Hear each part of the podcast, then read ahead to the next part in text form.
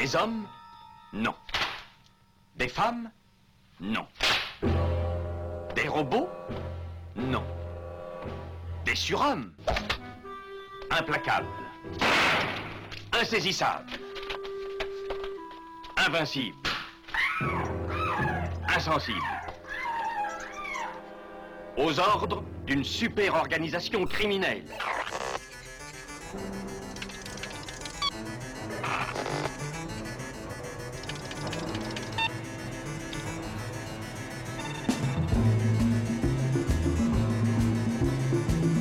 Impossible Rien n'est impossible pour... Culture prohibée. Bienvenue pour ce nouvel épisode de Culture Prohibée.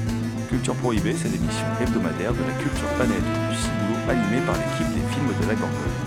Sur le site des films de la Gorgone, www.lesfilmsdelagorgone.fr, vous pouvez télécharger nos précédentes émissions déjà diffusées sur cette antenne. Culture Prohibée, c'est aussi un profil Facebook et un blog culture-prohibée.blogspot.fr.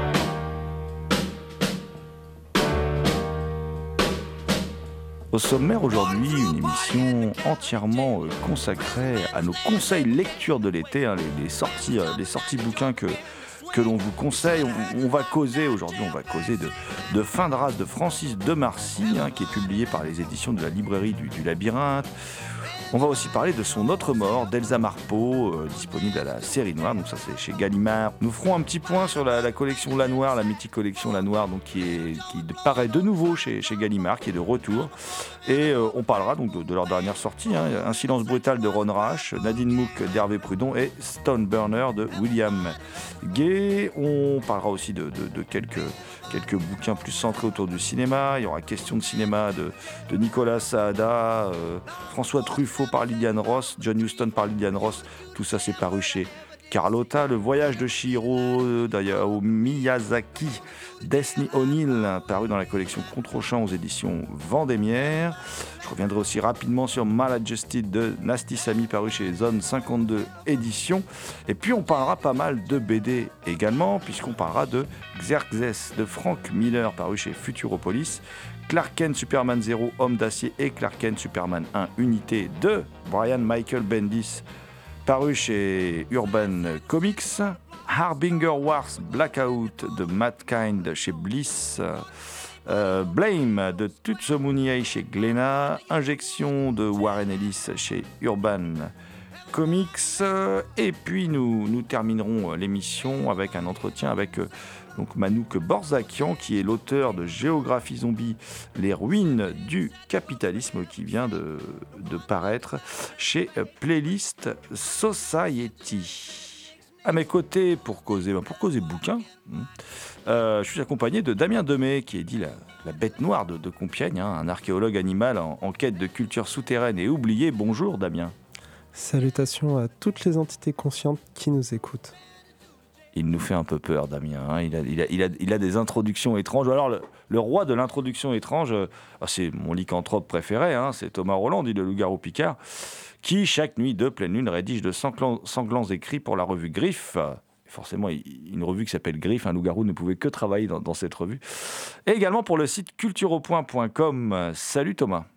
Salut Damien, salut GG et bien évidemment bonjour à toutes. Les éditions de la librairie du labyrinthe euh, viennent de publier Fin de race qui est le cinquième roman de, Francis de Marcy, un écrivain picard, un peu misanthrope, euh, au ton décalé et souvent sarcastique. Euh, alors la race dont il est question ici n'a rien à voir avec quelques élucubrations d'indigènes de la République ou de représentants du RN, non. Francis de Marcy évoque les marginaux, ceux qui ne se sentent pas comme les autres, qui se sentent étrangers partout, dans leur famille ou en société. Guillaume Allôme était fils d'agriculteur. Il n'a cependant jamais vraiment hérité de ce goût pour la culture de la terre l'élevage des animaux. Devenu représentant d'assurance, il cause un accident de la route.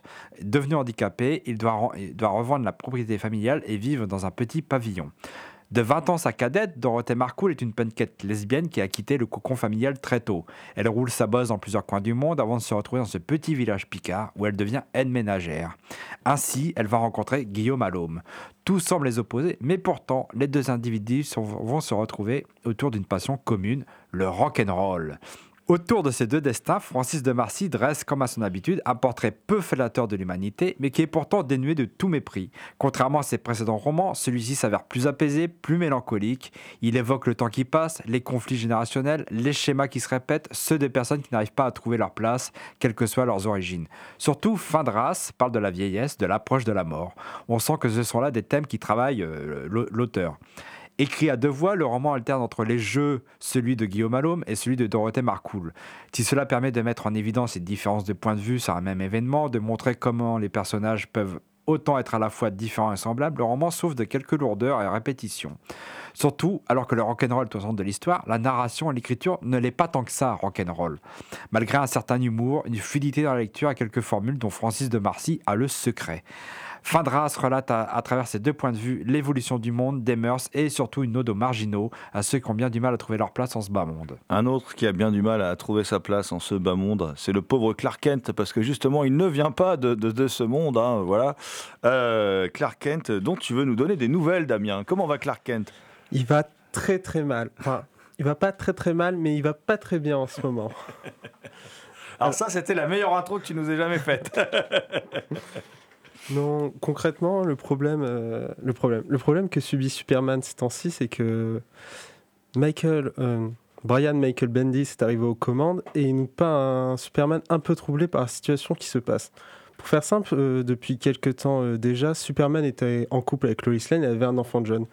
Et au moment où, au moment où Brian Michael Bendis prend le contrôle de l'histoire, on se retrouve face à un Superman, un Clark Kent au boulot, on évoque l'absence de Lois Lane, on ne sait pas pourquoi, et il semblerait que son fils a également disparu. Et c'est dans ce contexte de sa famille absente où on, suit un Clark Kent euh, troublé qui se retrouve à faire face à un nouvel adversaire de taille du nom de Rogolzar, un, Rogolzar, un extraterrestre très mystérieux, craint par les gardiens de l'univers, les créateurs du Green Lantern Corps, qui serait à l'origine même de la destruction de la planète de Superman.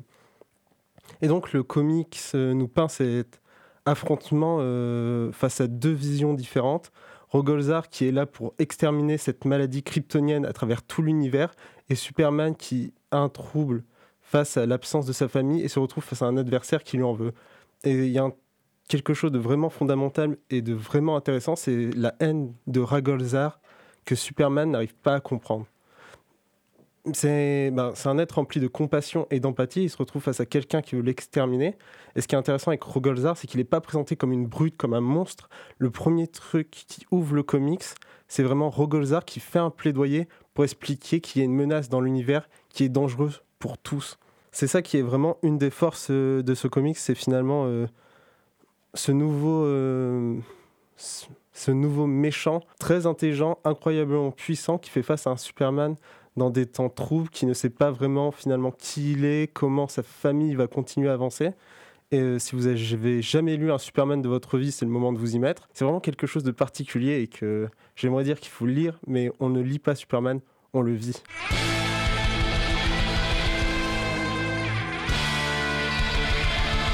Vous écoutez Culture Prohibée. Voilà, Justice, c'est signé Nasty Samy. Et Nasty Samy, vous le connaissez parce qu'il est, il est venu déjà dans l'émission, on avait parlé avec lui euh, d'auteur. Il avait republié à travers un, projet qui mixait musique et un peu, comment dire, une sorte de, pas un hommage, mais une sorte de continuité à la collection Gore, à la collection euh, qui s'appelait Hécatombe. Euh, et euh, il, continue hein, son petit bonhomme de chemin. C'est aussi un, formidable musicien. Hein, il, a plusieurs groupes. alors, si vous aimez le mélange entre le hard rock et la surf music, hein, voilà, si vous avez été fan aussi des Cramps, vous devriez beaucoup aimer ce que fait Nasty Samy. par exemple, avec Démon Vendetta, voilà, qui, qui, est assez, qui est assez sympathique. Et puis surtout, c'était le fan éditeur de Everyday is Like Sunday. Et bon, il avait juré, euh, comme beaucoup d'autres euh, avant lui, euh, de ne plus jamais faire de fanzine, de ne plus jamais écrire dans un, dans, un fanzine, enfin en tout cas de faire une grosse pause.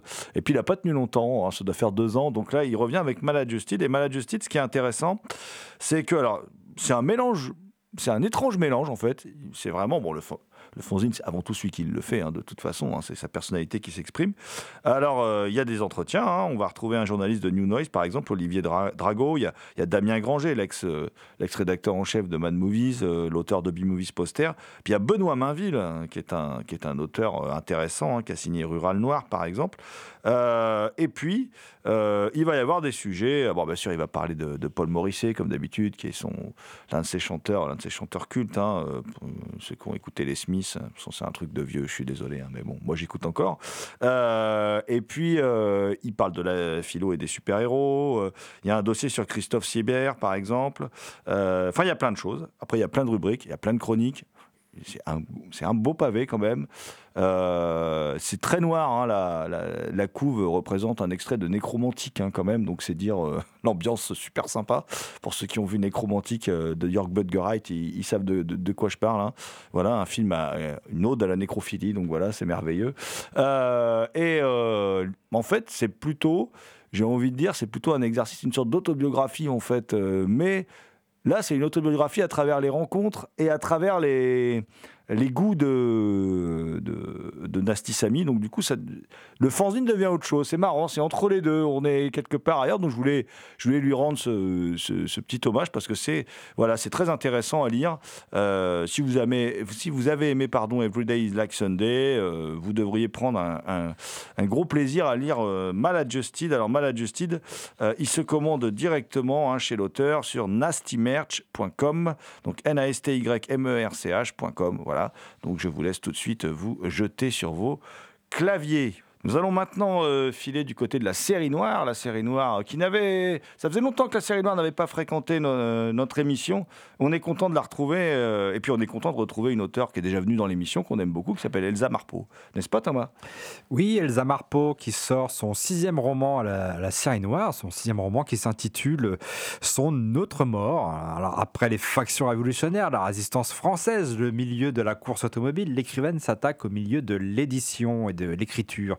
Alex est une mère de famille qui tient un gîte dans une campagne tranquille près de Nantes, jusqu'au jour où un célèbre écrivain débarque dans son coin de campagne pour écrire un livre, à l'abri des curieux, de son épouse, de ses amantes et ses maîtresses, etc. L'homme établit un, un étrange lien de séduction avec la jeune femme avant d'essayer de la violer. Alors Alex, dans un, geste de, légitime défense, le tue, et, bien évidemment, est paniquée. Elle a peur que tout lui retombe dessus, alors qu'elle était simplement en train de se défendre, la pauvre fille. Alors elle fait disparaître le corps et décide décide de se faire passer pour, pour l'écrivain. Euh, pour cela, elle va prendre sa place et entrer dans la peau de l'écrivain, aux yeux et à la de, de, de, tous. Elsa Marpeau signe là un de ses meilleurs romans, si ce n'est son meilleur, une œuvre qui évoque les faux semblants et les impostures. Finalement, être écrivain, n'est-ce pas être un menteur, euh, quelque, quelque part? À travers une écriture minutieuse, presque intime, en se basant sur des faits réels d'imposture, elle démontre les rouages de la création, comment on peut arriver à manipuler autrui, qu'il soit le simple enquêteur de son roman ou alors euh, tout simplement son lecteur. Elsa Marpeau arrive à croquer des personnages attachants, complexes et distiller un suspense sobre et efficace. Elle signe un roman élégant tout en demi-teinte. Avec Damien, nous allons continuer euh, à nous aventurer euh, sur la planète comics euh, avec Harbinger Wars Blackout. Harbinger Wars Blackout est un titre qui vient de paraître chez l'éditeur Bliss. Bliss a été créé en France pour publier tout ce qui est, tout ce qui est lié au Valiant Comics qui sort aux États-Unis. Et ce qu'il faut savoir, c'est un groupe qui a créé son propre univers entre guillemets héroïque où on a affaire à des personnes avec des pouvoirs qui sont euh, dans un monde très réaliste et très proche du nôtre. Ici, c'est Matt Kint qui écrit le récit. Il a fait beaucoup, euh, beaucoup pour le Valiant euh, univers. On lui doit notamment Divinity, Unity, Ninjak. Les noms que je vous dis, ils vous parlent peut-être pas, mais ils sont faciles à faire des parallèles. Unity, c'est simplement le Justice League Avenger de cet univers. Ninjak, c'est leur Batman. War, on pourrait rapprocher de, de leur Iron Man.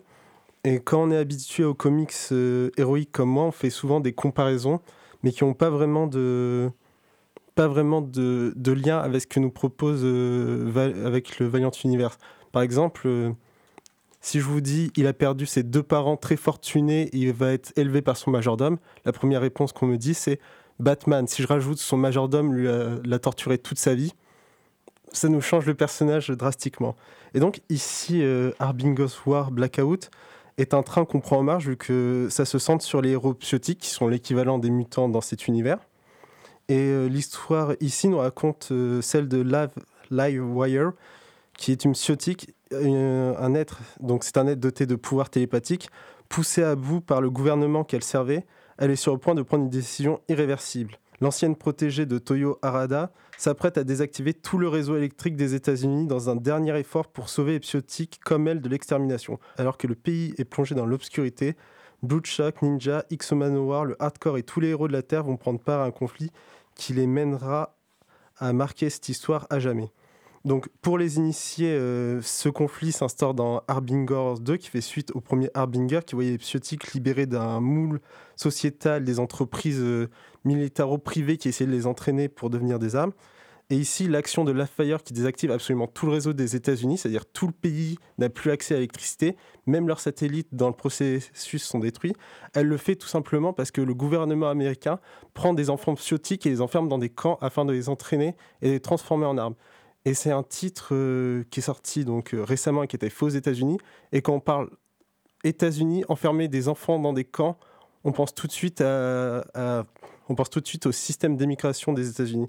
C'est pour ça que tout le Valiant Univers est très fort, c'est qu'il arrive à s'inscrire euh, vraiment dans la réalité et à traiter euh, les problèmes, euh, les problèmes. Et l'un des trucs qui est vraiment excellent dedans, c'est que Lafire fait ça pour protéger des enfants. Mais ce que le monde retiendra, c'est que un psiotique, Lafire, a attaqué les États-Unis et a conduit des milliers de personnes enfermées dans les hôpitaux à mourir. Écoutez Culture Prohibée spéciale sortie bouquin. C'est avec quelques bouquins de Cinoche que je suis venu vous voir, les amis. Et euh, je, vais, euh, je, vais commencer par le, voyage de Shihiro de Hayao Miyazaki, écrit par Esni O'Neill, euh, qui est un livre donc, qui est paru dans la collection Contre-champ hein, euh, aux éditions Vendémiaire. Alors, on vous, parle régulièrement de cette collection et de, et ses différentes euh, sorties. hein. Alors, Esni O'Neill, on la, on la connaît un peu parce qu'elle écrit dans, Positif. donc, elle a écrit un bouquin sur Stephen Frears qui est paru chez Rivage, un autre sur Lubitsch, hein, qui est paru chez Stock il y, a, il y a maintenant un bon paquet d'années. Et puis là, donc, elle revient avec euh, cette analyse du film qui a changé la, la face du cinéma d'animation mondial hein, et japonais aussi, qui a, définitivement fait de Miyazaki vraiment euh, une véritable star en fait. hein. C'est à partir de ce film-là qui, qu'avant Miyazaki, il était aimé mais d'une poignée d'aficionados. Là, à partir de ce film-là, il, est vraiment reconnu dans le monde entier. hein. Et euh, effectivement, il devient une légende à ce moment-là. Et O'Neill revient donc sur les, euh, sur les nombreux personnages euh, féminins hein, de, Miyazaki et sur la particularité de celui qui domine hein, évidemment la, la distribution virtuelle du, du- voyage de Chihiro. hein, voilà. Euh, elle part de, de. Ce qui est intéressant, c'est qu'elle part de différentes perceptions d'autres critiques de cinéma, en fait, selon les pays. On s'aperçoit que les analyses du, travail de, Miyazaki sont complètement différentes. Du coup, ça donne une lecture intéressante du, travail du réalisateur, euh, de ce maître de l'animation. Et euh, en France, quand on, fait le tour des critiques, ce qu'on s'aperçoit en lisant le bouquin, là, c'est que beaucoup de, de critiques français se sont consacrés en fait euh, à la forme chez Miyazaki, et beaucoup ont éliminé le fond.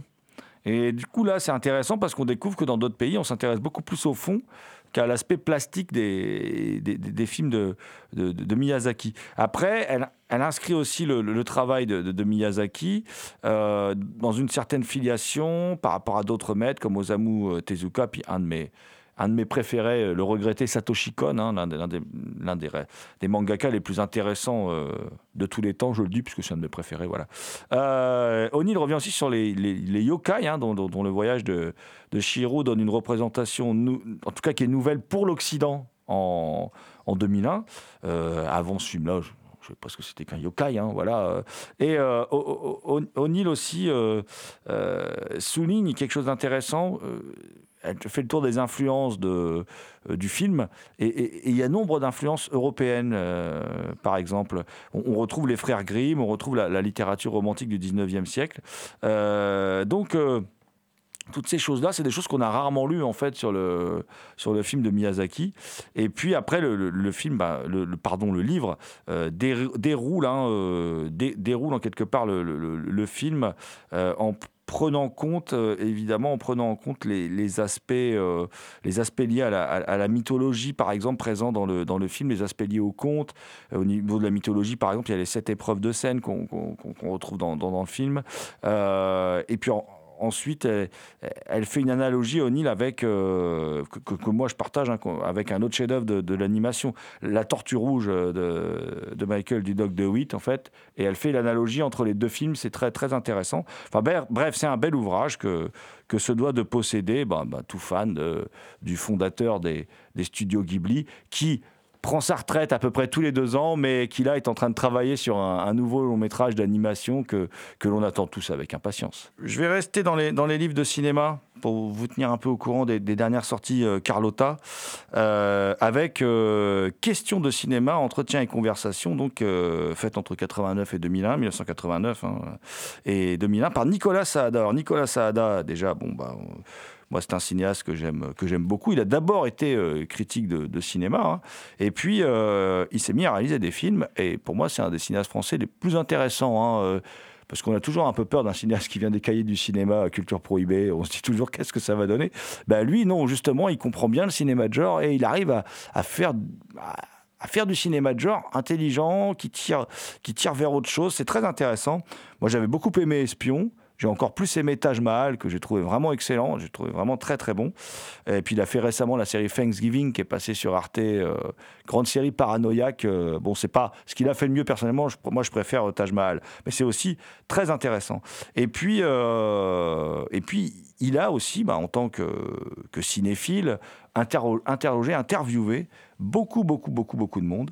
Euh, et là, tout est réuni dans un seul et unique livre, euh, qui est donc édité par Carlotta, qui est un livre très sobre, hein, voilà, euh, tout blanc, voilà, juste marqué en rouge, question de cinéma.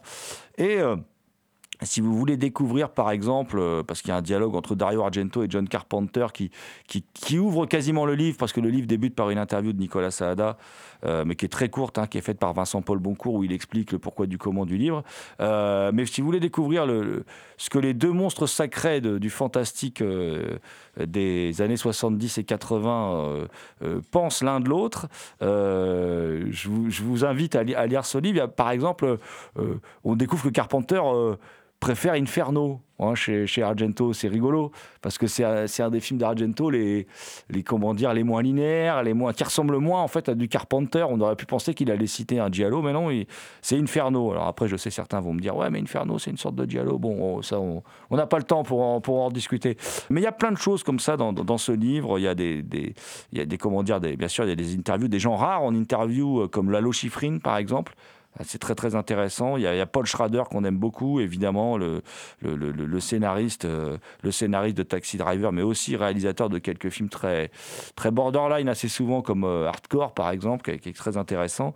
Il y a Martin Scorsese, il y a Terence Stamp qu'on aime beaucoup aussi, cet acteur euh, au visage particulier. Il y a, il y a John Woo qui avoue, qui avoue que ses films sont trop découpés, trop montés. C'est assez marrant de, l'entendre dire ça. Il, qu'il n'arrive pas encore à combiner Scorsese et Melville. Ce serait son, rêve ultime.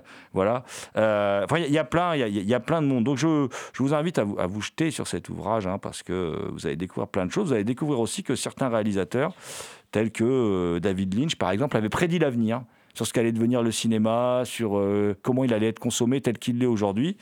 Et puis je vais terminer en vous parlant de deux petits livres un qui s'appelle John Huston par Lilian Ross et l'autre François Truffaut par Lilian Ross.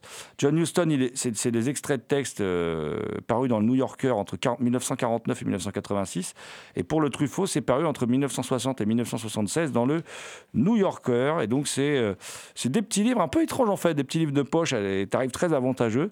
Euh, parce que l'écriture de Lilian Ross, elle, est, elle recèle plein de surprises. C'est vraiment une manière d'écrire sur le cinéma qui est très différente, puisque c'est en même temps des articles destinés à être lus dans la presse. Donc il faut que euh, on appâte un peu le chaland, quoi. Voilà, c'est pas destiné à, euh, à euh, comment dire, à forcément être des grandes études. C'était pas destiné à être publié sous la forme d'un seul et unique livre. Donc c'est assez intéressant. Et donc elle trace là le portrait singulier de deux légendes, hein, voilà, qui sont donc John Huston et François Truffaut. Et puis Liliane Ross elle-même.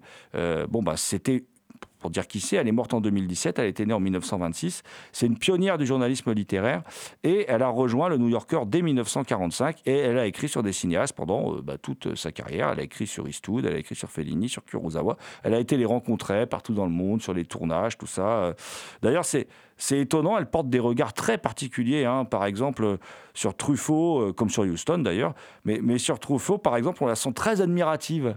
Elle décrit, euh, elle décrit l'évolution de, Truffaut. On pourrait dire qu'elle est presque sous le charme de Truffaut, c'est-à-dire qu'elle euh, elle parle de, plusieurs fois des évolutions physiques de Truffaut. elle parle plusieurs fois aussi euh, elle fait le compte du nombre de films qu'il a vus depuis la dernière fois où ils se sont rencontrés, parce que visiblement, Truffaut, euh, un peu à la Roland Barthes, il comptabilisait les films qu'il arrivait à voir. Bon, à l'époque, il n'y avait ni DVD, ni Blu-ray, ni Internet, donc effectivement, il fallait aller voir les films en salle. Donc, il notait tout, ce qu'il avait vu, tout ça. Enfin bon, c'était, c'était assez, assez rigolo. Et puis, euh, et puis, ses progrès en anglais aussi, depuis leur dernière rencontre, sont notés. Et puis, enfin, elle, revient. Alors c'est intéressant parce que Truffaut parle beaucoup de ce que va devenir la, nuit américaine lors d'un des derniers entretiens. Et puis ce qui est marrant aussi, c'est sur Houston, parce que là, on, découvre toute la famille Houston, les enfants, tout ça. Enfin bon, c'est un regard complètement euh, étonnant sur Houston, puisqu'on découvre son côté débonnaire à Houston, son côté euh, euh, très attachant en fait. Hein, et, puis on le suit durant différentes phases de son travail. Et moi je trouve que la partie la plus mémorable, ça reste le tournage de la Bible à Cinecittà, avec toute la population locale qui, qui, va jouer un rôle inattendu pendant le tournage. Pour les fans de Houston, je dirais que ce livre, surtout celui sur Houston, est vraiment un document euh, très très intéressant. et puis ce qu'on découvre aussi, c'est que c'est un cinéaste eh ben, qui se comporte à la ville comme sur un plateau de tournage, en grand seigneur en fait. Voilà, il a une personnalité vraiment très à part. Et euh, du, coup, bah, du coup, ça nous donne envie de revoir des, des, films de, John Huston.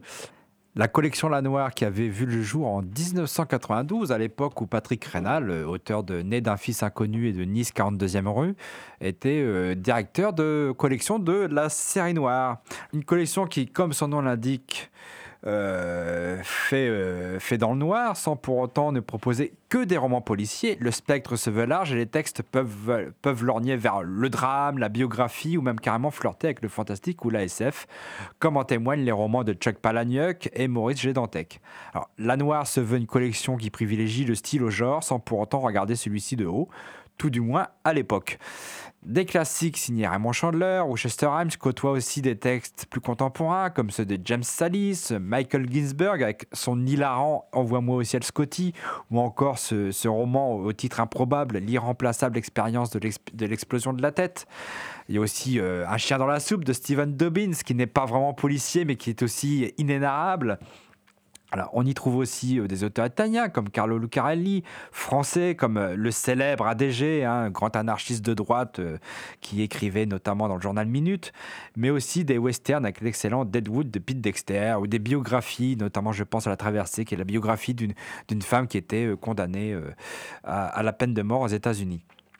Bref, La Noire est une belle collection éclectique, sombre, qui à ce jour atteint près de 140 titres.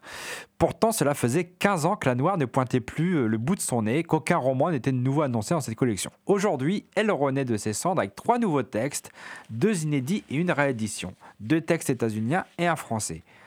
Le premier d'entre eux s'intitule Un silence brutal et est signé Ron Rash. À mon sens, il s'agit du moins bon des trois, un roman qui se rapproche plus de la littérature générale teintée de noir avec une, vague intrigue policière. Seulement, on n'est pas chez Frédéric Bush qui arrivait à entremêler les, deux genres dans, dans Nord, des, livres qu'on a chroniqués euh, dans cette émission déjà.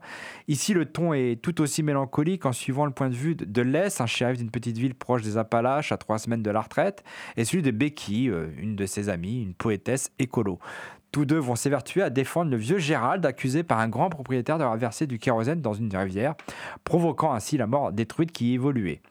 Euh, c'est un roman écrit à deux voix, à la première personne, et qui alterne selon les chapitres les personnages. Alors, Un silence brutal n'est pas vraiment policier, même s'il y a cette enquête pour innocenter quelqu'un. Il s'agit surtout d'un roman qui décrit le mode de vie dans cette région des USA, les ravages de la drogue, ou avec un sous-texte écolo. Le style se fait parfois poétique lorsque l'auteur laisse euh, le personnage de Becky euh, narrer les événements. Le récit se partage entre passé et présent. Un roman plaisant, mais selon moi pas inoubliable et qui évoque les regrets et les engagements euh, des différents personnages. Vous écoutez Culture Prohibée. Plus intéressant est Nadine Mook, qui ne raconte pas l'histoire d'une héroïne nommée Nadine Mouk. Nadine Mouk, c'est la francisation de l'expression arabe qui veut dire va te faire foutre ou quelque chose comme ça. Il s'agit de la réédition d'un roman d'Hervé Prudon qui prend pour décor une cité de banlieue. Un homme âgé de la quarantaine qui vit toujours chez sa mère raconte l'histoire dans un style à la fois parlé et lyrique de sa cité. Sa mère meurt, atteinte d'une balle perdue, et lui et lui est témoin du lynchage d'un motard qui a tué un jeune garçon. Seulement, tout le monde semble avoir oublié la, jeune femme qui est descendue de la moto juste avant l'issue fatale. Notre héros malheureux part à sa recherche et la retrouve cachée dans une poubelle. Il se trouve que la jeune femme est l'actrice principale d'une série pour ados célèbre à l'époque et dont il est absolument fan. Il faut rappeler que le roman a été écrit en 1995 et il va héberger ce- cette jeune femme et à partir de là va découler une série de situations tout aussi abracadabrantes les unes que les autres. Le roman d'Hervé Prudon dresse un état des lieux peu reluisant de la banlieue et lire ce roman aujourd'hui montre à quel point les choses ne semblent pas avoir changé. Immeubles délabrés, misère sexuelle, violence, tournante, euh, viol, promiscuité, rapport de classe et de force. Hervé Prudon ne s'interdit pas quelques échappées poétiques, force le trait, exagère les situations avec un sens du surréalisme qui n'a d'égal que humour. Mais Nadine Mouk, au-delà de ça, est surtout un roman extrêmement désespéré et mélancolique, où la seule échappatoire est la mort ou l'oubli. Un roman presque nihiliste s'il ne dépeignait pas ses personnages avec tendresse, des personnages qui semblent tous souffrir d'une solitude, de celle moderne imposée par les grands ensembles et le consumérisme. Enfin, retournons aux États-Unis pour un roman qui se révèle tout aussi noir dans un genre différent, Stone Burner de William Gay. Avec son intrigue qui se situe cette fois dans le sud, au milieu des années 70, le roman de William Gay renoue avec les figures et les codes du roman noir. Stone Burner a le nom du personnage principal, un ancien de la guerre du Vietnam, un peu solitaire et vaguement détective privé quand on lui demande d'endosser ce rôle. Un vieux shérif bâti comme une armoire à glace lui demande de retrouver un certain Thibaudot, parti avec une grosse somme d'argent et éventuellement la chérie de la dite armoire à glace, Cathy Micham, une blonde incendiaire. En effet, Thibaudot, ancien compagnon d'armes de Stone Burner, a volé l'argent de la drogue lors d'une de ces rencontres nocturnes où les passeurs s'échangent marchandises et devises. La première partie du roman décrit alors le périple de Thibaudot avec la, belle et blonde Cathy, deux paumés qui se retrouvent avec un sacré paquet de fric à ne plus savoir qu'en faire. Entre restaurants de luxe et motels, le couple sauve des Cadillacs, des putes et de nombreuses babioles chères et inutiles quand il ne rencontre pas les habitants de la brousse sudiste. La deuxième partie est écrite à la première personne sous le point de vue de Stone Burner. Le roman ne s'avère alors pas vraiment linéaire, expose les choses sous un autre angle, apporte un autre regard sur les personnages. Finalement, l'aventure de Thibaudot prend les aspects d'une fuite en avant plutôt vaine, et le roman de William Gay celui d'un portrait mélancolique de paumé. On y retrouve tous les ingrédients du film du, roman noir, le parrain, la femme fatale, les entourloupes, les bas-fonds. Stoneburner est donc selon moi, le meilleur roman de cette première fournée de, de cette, la collection, cette mythique collection qu'est La Noire. Thomas, je sais que tu as, lu aussi récemment une bande dessinée qui s'appelle Xerxes de, Frank Miller, publiée donc euh, chez Futuropolis, qui est un peu le, retour, euh, le retour en force de Frank Miller, hein, qui depuis quelques années avait d'énormes problèmes de, santé. C'est une BD qui est à la fois une préquelle et une suite à 300. D'ailleurs, pour moi, ça pose des problèmes d'écriture dans la BD qui sont assez flagrants mais où par contre on retrouve un Frank Miller avec un trait euh, plus affirmé, euh, quelque chose qui rappelle, alors là c'est vraiment le retour du grand Frank Miller au niveau graphique, je trouve qu'il y y a une vraie beauté dans la, dans la bande dessinée, même si on n'atteint pas les sommets de certaines BD passées, puisque moi je trouve que Lynn Varley, qui était sa compagne et qui, euh, et qui, faisait avant, euh, comment dire, qui était une coloriste fabuleuse, qui faisait avant les couleurs de ses BD depuis quelques années, n'est plus, voilà, visiblement ne travaille plus avec lui, ne sont plus ensemble, et bon voilà, je trouve que la BD, on y perd un peu en qualité, et puis, mais enfin moi qui suis un gros fan de Miller, je suis content de le retrouver trouver à un tel niveau. Effectivement, c'est une grande surprise. Bon, c'est une BD qui fait, euh, qui, moi, je, je, trouve au niveau stylistique, qui est dans la lignée de 300, et puis euh, euh, l'autre, celle euh, Terreur Sainte. Ah oui, oui, oui. On est, on est dans, on, stylistiquement, on est, on, on est là-dedans, avec parfois des, des, des planches euh, très impressionnistes, hein, euh, euh, et toujours ce, ce, ce, trait très, très carré. Vous écoutez Culture Prohibée spéciale sortie bouquin. Peut-être sur Terre, peut-être dans le futur. Il faut que je remercie avant tout Alt 236 qui m'a fait découvrir cet univers. Et cet univers, c'est celui de Blame. Blame, c'est l'œuvre cyberpunk de Tsutomi Nie. Blame nous raconte l'histoire de Kili, anti-héros mutin qui parcourt une gargantueuse cité limbiratique toujours en construction. Il y a des années de cela, l'homme a laissé aux machines la tâche de bâtir sa ville. Depuis, il en a perdu le contrôle, conduisant à l'actuelle mégastructure. Kili est en quête de gènes d'accès réseau qui permettraient de mettre fin à cette folie urbaine. Ce qu'il faut dire euh, en priorité, c'est que les pages du manga sont absolument hypnotiques. Elles sont magnifiques, elles sont gigantesques. Et l'une des puissances de ces œuvres, c'est en effet son dessin. Toujours à l'intérieur du manga, nous parcourons donc la méga structure avec des plans où nous voyons des rivières, des cascades, d'immenses nuages, des tempêtes, toujours en ayant conscience que nous sommes à l'intérieur d'une ville. Nous ne sommes jamais à l'extérieur. Le voyage à travers les pages est juste dingue. Nous voyageons dans les pages à travers des milliers d'heures. Nous rencontrons des civilisations qui ont perdu la connaissance.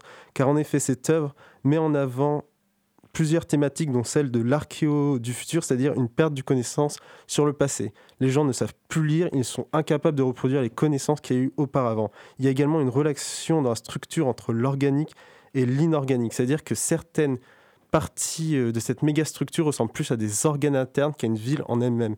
Et il pose par là la question de l'humanité. C'est vraiment un, un classique, un monument du cyberpunk qu'il faut absolument pas rater, totalement différent de tout ce que vous pouviez vous faire au niveau de l'idée de ce qu'une ville futuriste étouffante pouvait ressembler. Oubliez ce que vous avez vu dans Blade Runner, ce que vous avez pu apercevoir dans, dans Akira ou encore récemment dans Alita.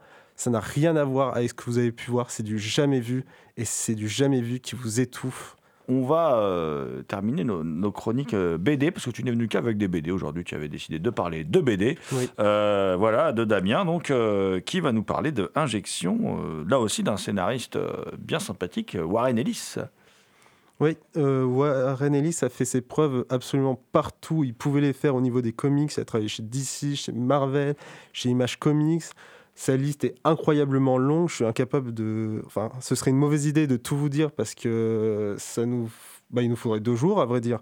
Si on voulait en parler, pour citer que Authority, Wildcats, Transmopolitan, actuellement, il, il travaille beaucoup chez Image Comics où il produit euh, deux œuvres de science-fiction dingues qui sont Trees et ce dont je vais vous parler aujourd'hui, Injection.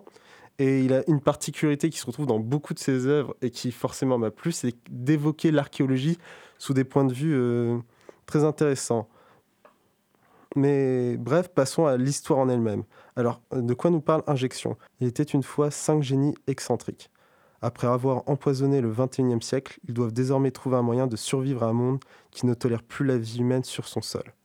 Alors, comme vous pouvez l'entendre, c'est très mystérieux. Il y a pas mal de mystères qui sont résolus dès le, le premier tome, mais qui va quand même nous pousser à continuer parce que le plus gros mystère reste à résoudre. Dedans, nous suivons cinq personnages principaux qui font. quand on les voit, on est... notre culture nous fait tilter sur d'autres personnages qui est très intéressant. Nous avons déjà euh, euh, Maria Kilbride, agent, agent d'une organisation internationale qui ressemble beaucoup à Scully. Robin Morel, dernier druide d'une longue famille, d'une longue famille qui fait penser à Constantine. Nous avons Simeon Winter, agent du MI6 qui ressemble à une fusion entre James Bond et Hitman. Vivek Edland, enquêteur d'une grande intelligence qui ressemble beaucoup à Sherlock. Et le seul personnage que je n'ai pas réussi à caser avec une autre ressemblance, c'est Brigitte, Brigitte Roth, hackeuse et ingénieure euh, dont je n'ai pas trouvé d'égal. La mission du groupe Peut-être Lisbeth Salander. Ah ouais Mais j'ai pas lu la BD, mais bon, voilà. bah, Ce serait une fusion entre Lisbeth et Alan Turing. Et donc, euh, la miss, euh, enfin, le, le gouvernement britannique a demandé au groupe de faire quelque chose. Alors, si vous n'êtes pas au courant, euh, il y a quelques années, les grou- un panel scientifique s'est réuni, s'est réuni et a annoncé que le 21e siècle allait voir se produire une stagnation des évolutions euh, technologiques et techniques. Et dans le comics, ce groupe est donc réuni pour trouver la prochaine révolution technique et la précipiter. Ça nous pose une question actuellement d'actualité, c'est peut-on arrêter le progrès et si oui, comment on le fait? Eh bien, nous, on va terminer, on va sortir des, comics pour terminer cette émission avec Manouk Borzakian. Alors, Manouk Borzakian, euh, qui a écrit Géographie zombie, les ruines du capitalisme, c'est paru chez Playlist Society. Et si vous vous demandez comment on pouvait parler encore avec originalité euh, des zombies au cinéma, eh bien, il suffit d'écouter euh, Manouk Borzakian. Tout de suite au micro de Culture Prohibée.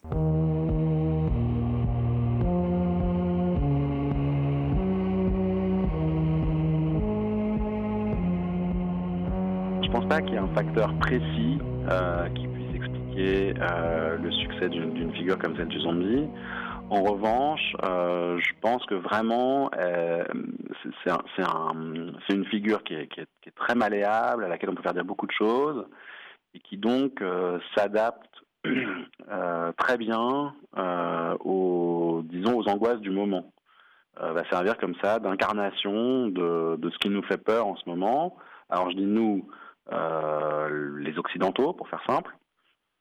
Euh, et donc ces angoisses-là, bah, elles évoluent de, depuis 30 ou 40 ans, que ce soit l'angoisse de la contamination avec les maladies sexuellement transmissibles, que ce soit l'angoisse des migrations avec de, des chiffres alors qu'on a tendance à surévaluer, mais des, chiffres quand même assez impressionnants de migration économique, que ce soit toutes les angoisses qui, à tort ou à raison, nous travaillent collectivement.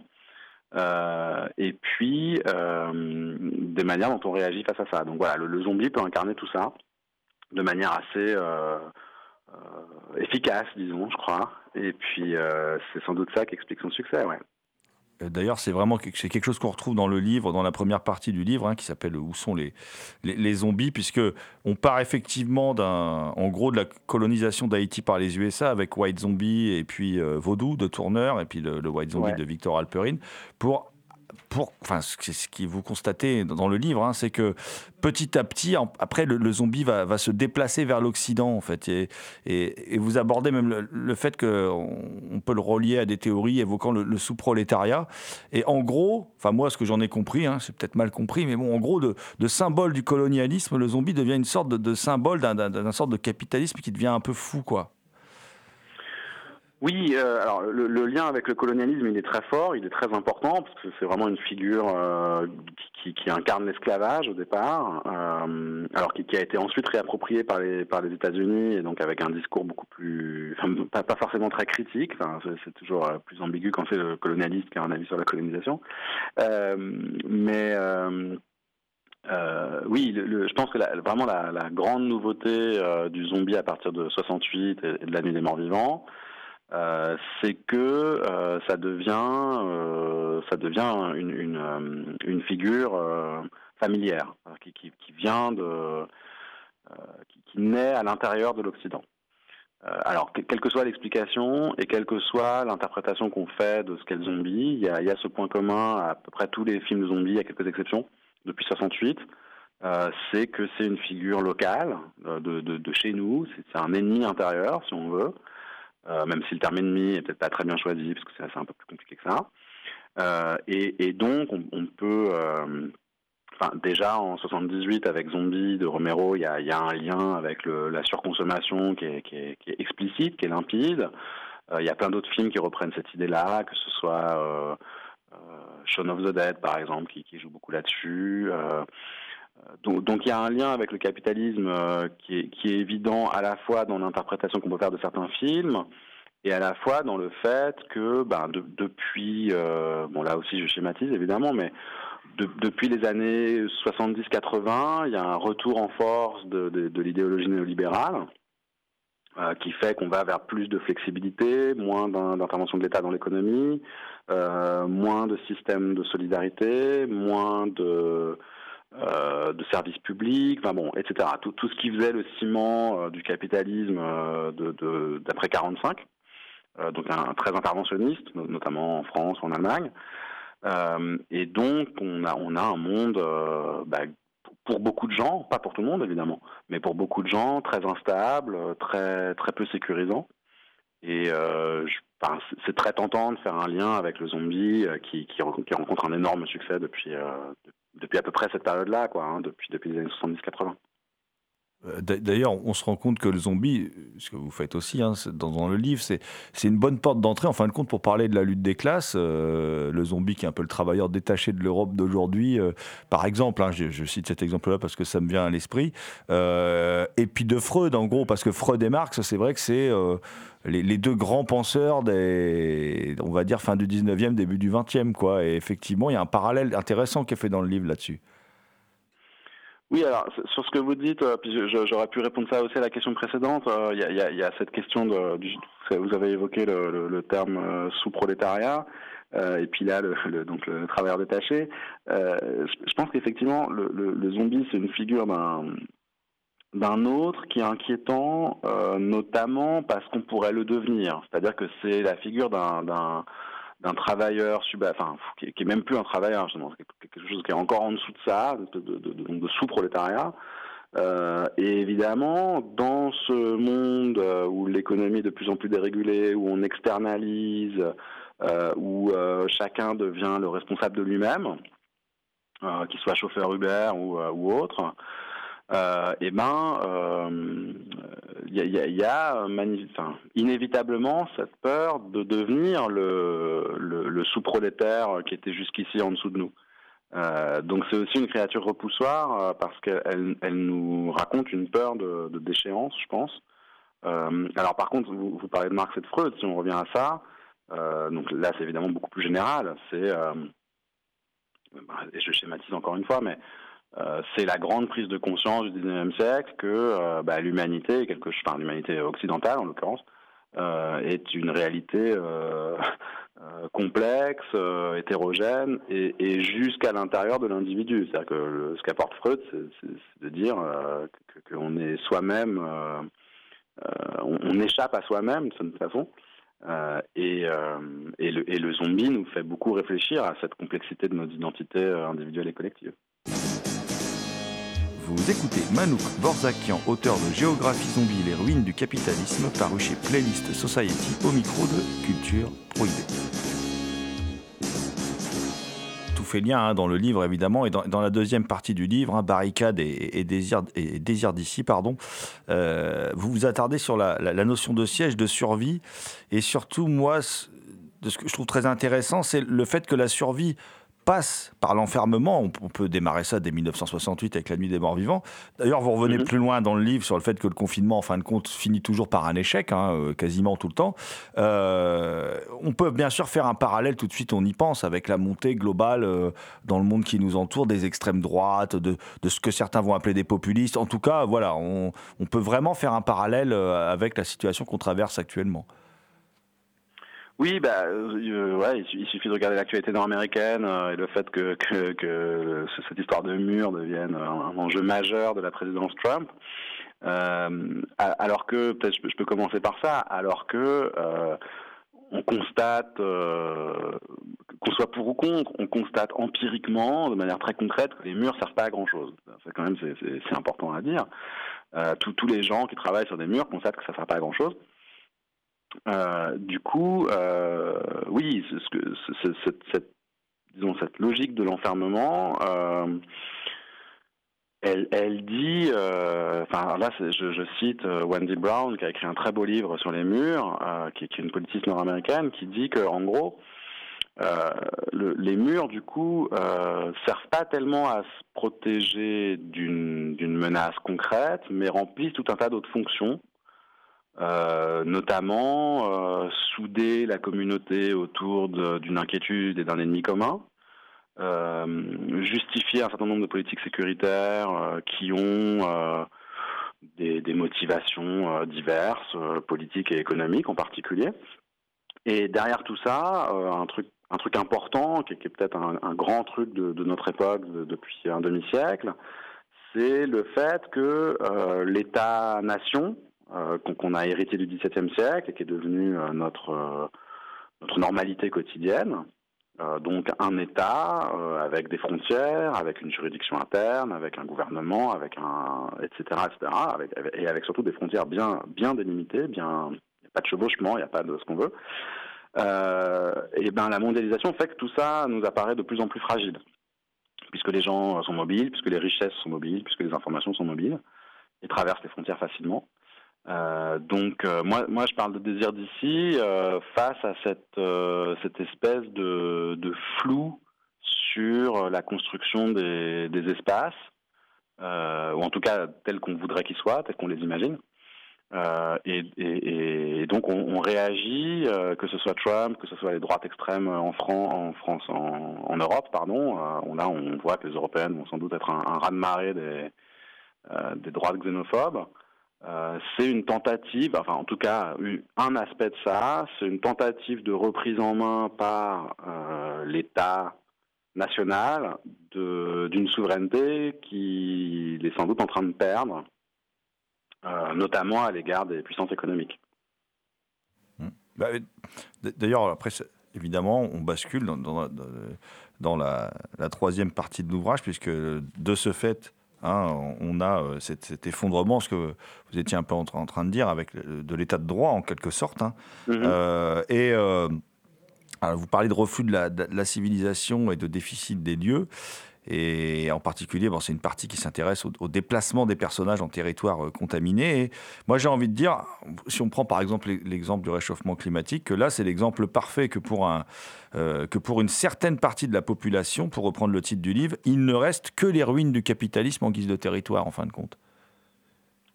Ouais, alors moi, pour, parler de ça, je suis vraiment parti de. de J'avais un peu. Euh, Enfin, j'avais tout simplement vu beaucoup de westerns, et puis avec un, les géographes aiment bien les westerns parce que ça pose plein de questions sur la, la construction du territoire. Et, euh, et, et, effectivement, ce qui est intéressant, c'est que les films de zombies racontent l'histoire inverse. C'est-à-dire qu'ils racontent comment le, le, le, territoire, euh, comment dirais-je, civilisé, euh, qui a été construit au fil d'une histoire longue, s'effiloche. Et effectivement, pour, pour, enfin, le dérèglement climatique est un aspect, c'est certainement pas le seul, mais peut être un aspect de ça, euh, puisque euh, ce qui faisait office de repère stable euh, pour, pour, pour, les populations va, va, va, en fait disparaît, enfin en tout cas perdre sa stabilité, puisque il euh, y, a, des à l'extrême.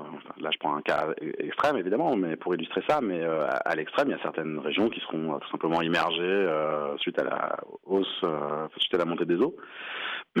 Donc là, très concrètement, en termes de, territoire conquis qui, ne sera plus, c'est assez concret.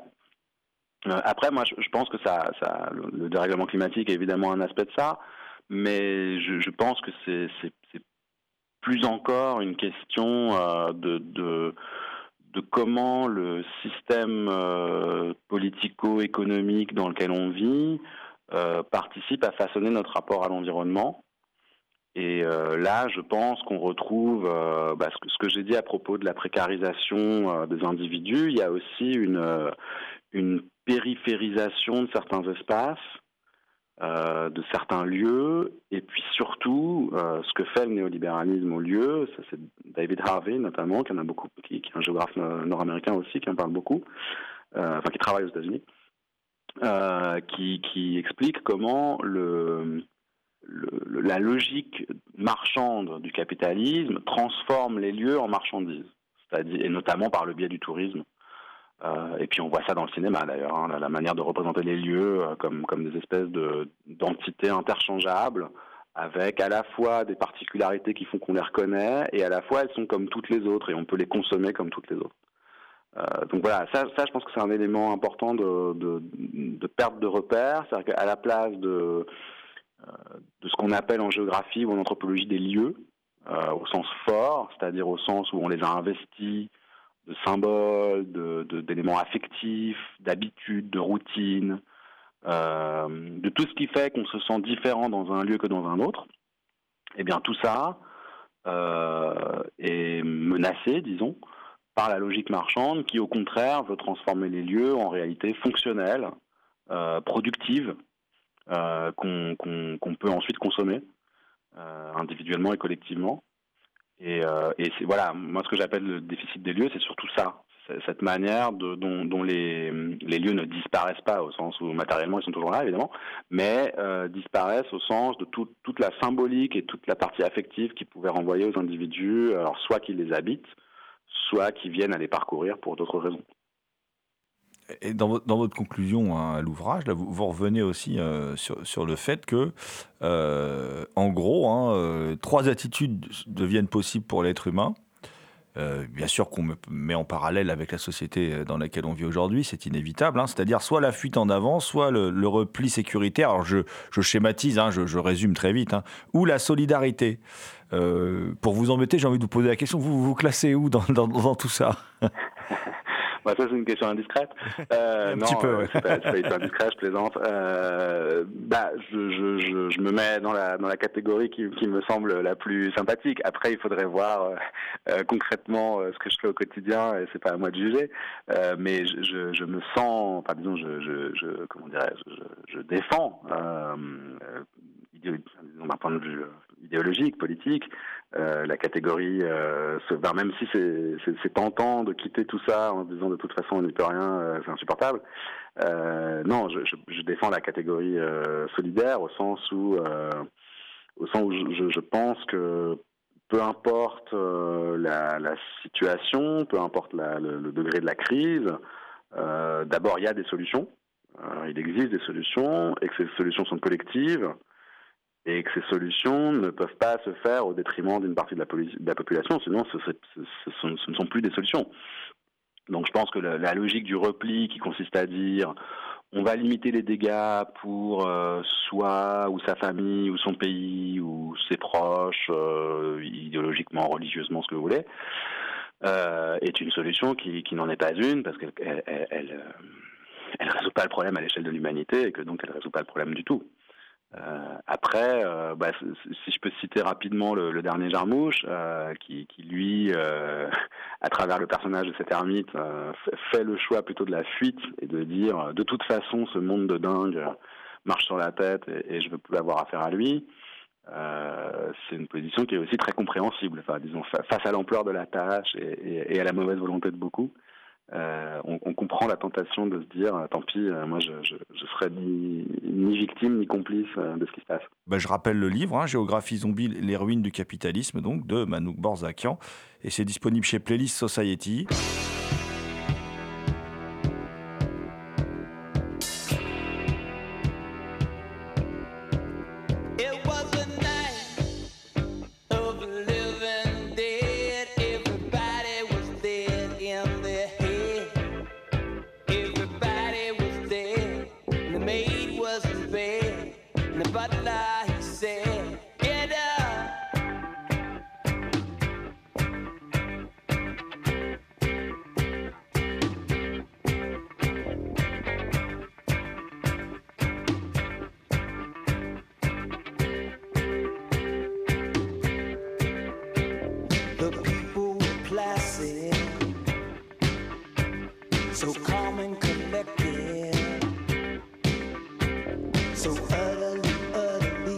Culture Prohibée, une émission réalisée en partenariat avec les films de la Gorgone, www.lesfilmsdelagorgone.fr. Toutes les réponses à vos questions sont sur le profil Facebook et le blog de l'émission culture-prohibée.blogspot.fr. Culture Prohibée est disponible en balado-diffusion sur Deezer, PodCloud et Spotify. Culture Prohibée était une émission préparée et animée par votre serviteur Jérôme Potier, dit la Gorgone, assisté pour la programmation musicale d'Alexis Admiral Lee. Une émission animée avec Damien Demet, dit la bête noire de Compiègne. Thomas Roland dit le loup-garou Picard. La technique, bien sûr, The Last But Not The List, Léo Magnin. Salut les gens, à la saison prochaine.